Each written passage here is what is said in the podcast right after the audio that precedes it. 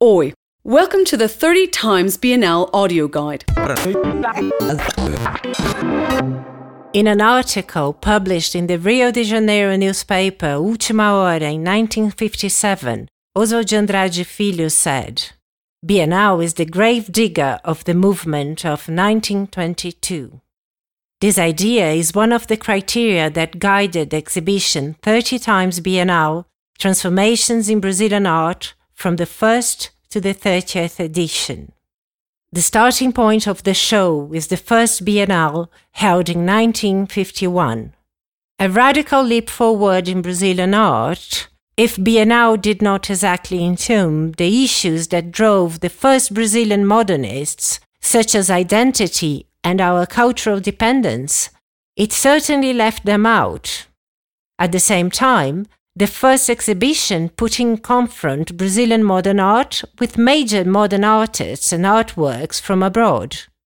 Since the first and particularly the second edition of Biennale, considered by many the greatest exhibition of modern art ever held, nothing has been left out. Everything has been seen and reseen. No major name in the art world is absent from the long list of participating artists.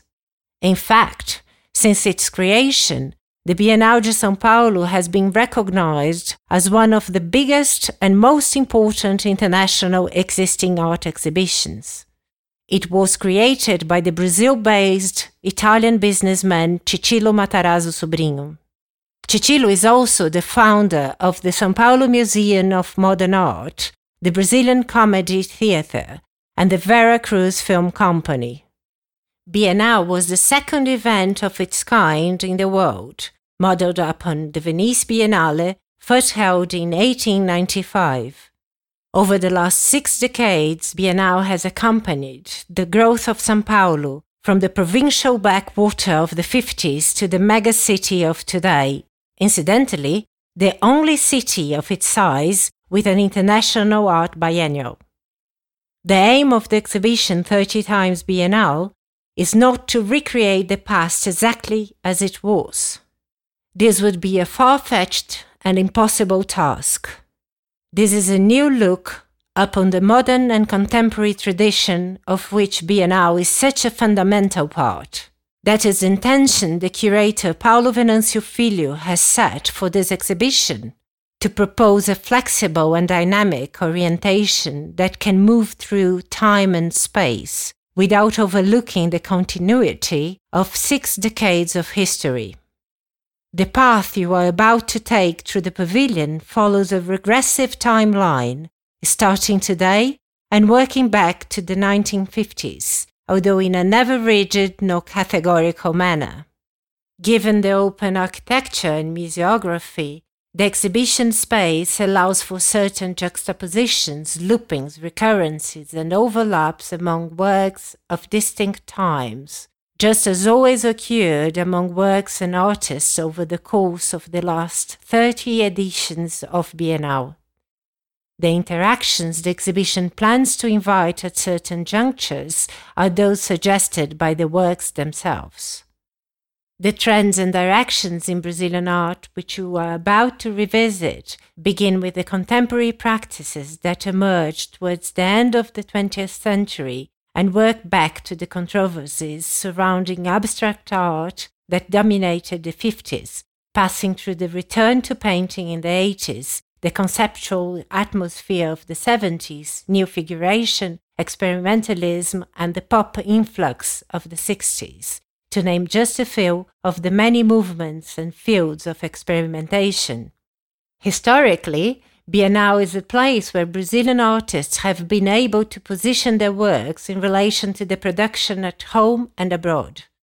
This live contact creates connections, ruptures, oppositions, and rejections, with combinations that have served to stimulate, influence, and repel over the course of this complex history Paulo Venancio Filho calls the Brazilian modern and contemporary tradition.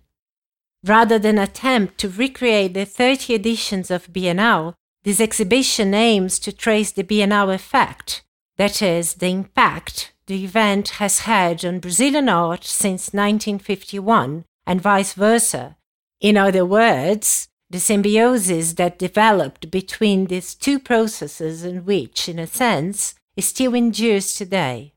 It is precisely this two way movement that the exhibition 30 Times Biennale aims to reconstruct and present. The exhibition and its catalogue have complementary goals.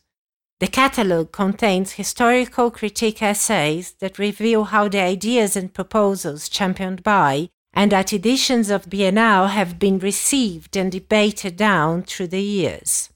Through the works of art and artists presented here and the critical compendium offered by the catalogue, 30 Times Biennale endeavors to track the transformations that have occurred in Brazilian art, that is, the Biennale effect as a whole, as a transformative process.